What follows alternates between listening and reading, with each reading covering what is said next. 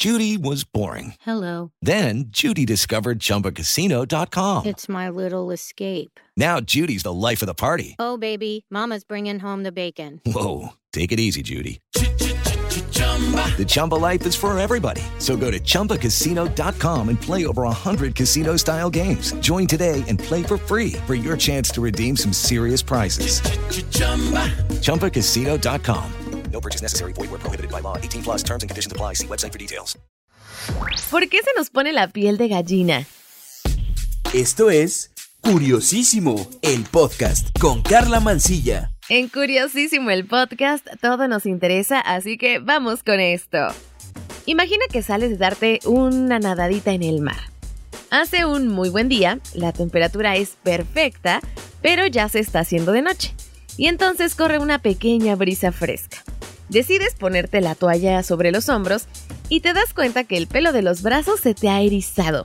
Lo mismo te pasó en el cumpleaños de un amigo, en el que pues se respetaban todas las medidas sanitarias. O cuando tu pareja te tomó la mano por primera vez, o cuando escuchaste en vivo esa canción que te emociona muchísimo. Bueno, te ha pasado, ¿verdad? es lo que comúnmente eh, tomamos como tener la piel de gallina. Es una reacción corporal que se asocia al frío y a las emociones intensas que aparentemente no tienen razón de ser.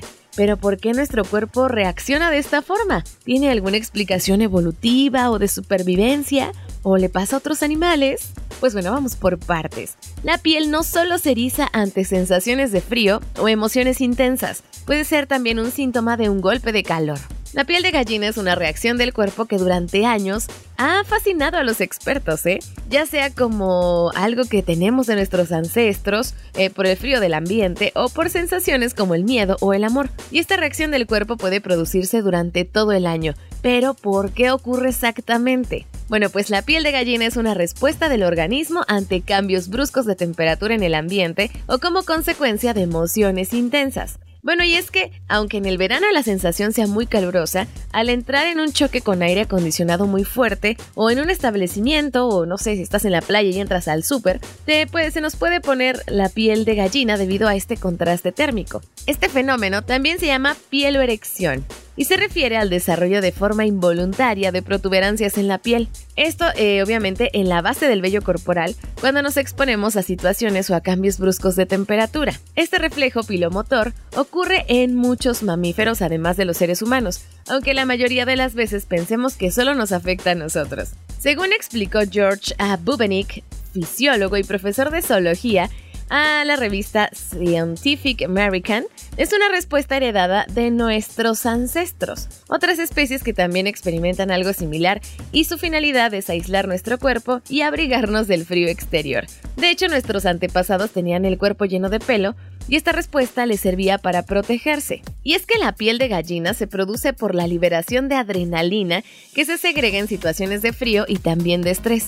Esta hormona produce una serie de reacciones en todo nuestro cuerpo y lo pone en un estado de alerta para que pueda luchar o huir si está en peligro. También es la responsable de que de repente nuestra fuerza aumente o que nuestra capacidad mental de respuesta sea mucho más ágil. De ahí que también nos salga cuando estamos escuchando música, nos emocionemos o tengamos miedo. La piel de gallina es una forma rápida de proporcionar algún tipo de alivio a corto plazo. Con esta reacción corporal, nuestro organismo pretende incrementar el volumen de aire eh, que está entrando de nuestro exterior y el interior del cuerpo para aislarlo del frío de manera inmediata. Además, como un vestigio evolutivo de nuestra especie, la piel de gallina eriza el pelo, lo que significa que ante emociones muy intensas como el miedo o la agresividad, al levantarse el vello corporal, cualquier persona quiere mostrar una mayor intimidación y ferocidad. Eh, esto es un ejemplo, eh, algo muy similar a lo que hacen los gatos. Bueno, pero por su parte hay un estudio muy reciente que se realizó en 2020 por expertos de la Universidad de Harvard que asegura que las células responsables de la piel de gallina también son importantes para regular las células madre y en la regeneración del folículo piloso y vello que cubre el cuerpo. Hay eh, un gran apunte que dice así. En este estudio identificamos un nicho interesante de dos componentes que no solo regula las células madre en estado estacionario, sino que también modula el comportamiento de las células madre de acuerdo con los cambios de temperatura exterior. Y esta anotación la hace Chien Shu, que es un investigador experto en biología regenerativa y es obviamente uno de los autores de este estudio. Pues bueno, según los científicos, esta reacción es fundamental para conseguir la regeneración de los tejidos en función del entorno, como los cambios de temperatura bruscos de calor y frío. La piel de gallina es una forma rápida de proporcionar algún tipo de alivio a corto plazo, pero cuando el frío dura, esto se convierte en un buen mecanismo para que las células madres sepan que tal vez es hora de regenerar el nuevo pelaje. Bueno, pero estos no son los únicos motivos por los que se puede erizar nuestra piel. Al tratarse de un termorregulador de la temperatura corporal, la piel de gallina puede ayudarnos a detectar el agotamiento por calor, Generalmente un golpe de calor implica una temperatura corporal de más de 40 grados. Por eso, entre otros síntomas, puede darnos una sensación de frío unida a la aparición de la piel de gallina. Y esto se produce debido a que nuestro cuerpo se confunde y considera que tenemos que aumentar aún más la temperatura como si hiciese frío. Por eso, si aparece la piel de gallina asociada a calambres musculares, dolor de cabeza o abdominal, alguna confusión, náuseas o desorientación, es muy probable que se trate de un golpe de calor. Oye, cabe destacar que esta reacción conocida como piel de gallina no es lo mismo que la queratosis pilaris porque eh, la queratosis es un trastorno de la piel que no es contagioso y puede mejorar con la ayuda de un dermatólogo. Entonces habrá que separar eh, una condición que es eh, pasajera a una condición que ya tiene bastante tiempo en nuestra piel. Por eso debe ser muy bueno observarnos con detenimiento porque acuérdate que la piel es nuestro órgano más grande.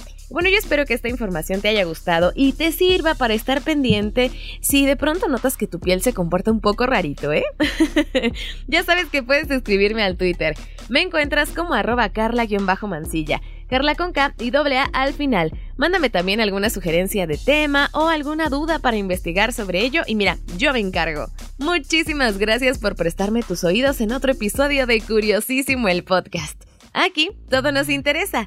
Yo soy Carla Mancilla. Cuídate, un beso. Adiós.